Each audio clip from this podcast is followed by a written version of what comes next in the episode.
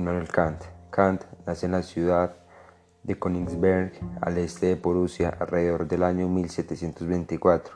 Este vivió casi toda su vida en su ciudad natal. Murió a sus 80 años. Venía de una familia demasiado cristiana, importante y de gran aporte para su filosofía, su propia religiosidad. Kant fue la primera persona que trabajó en una universidad de calidad de profesor de filosofía. Es lo que suele llamar un filósofo profesional. Tenía profundos conocimientos de la tradición filosófica anterior a él. Conocía racionalistas como Descartes y Spinoza, y empiristas como Locke y Hume.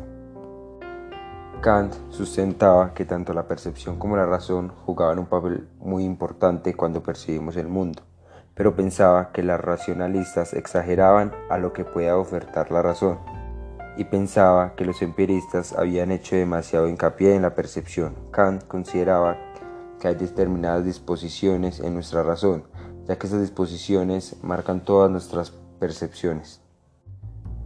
Cabe resaltar que no solo es la conciencia la que se adapta a las cosas, las cosas también se adaptan a la conciencia. Kant lo llamaba giro copernicano la cuestión sobre el conocimiento humano, es decir, que la idea era tan nueva y tan radicalmente diferente a las ideas antiguas como cuando Copérnico había señalado que es la Tierra la que gira alrededor del Sol y no al revés. Señalaba que la razón de un niño no se desarrolla totalmente hasta que no tiene material de los sentidos con el que trabajar.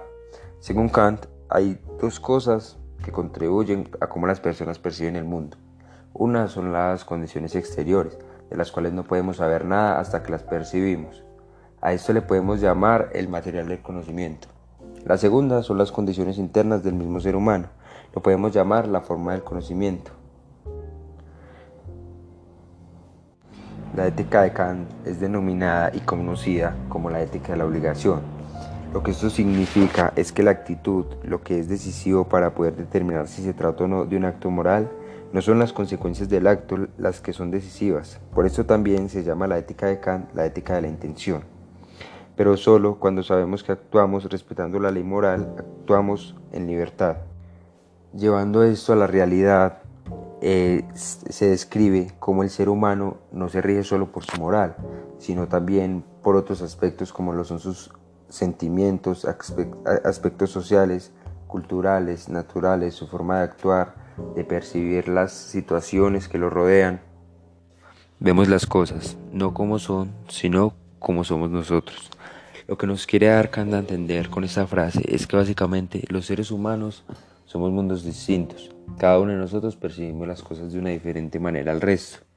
Eh, nosotros expresamos esto mediante nuestra manera de reaccionar frente a las diferentes situaciones que se nos pueden ir presentando.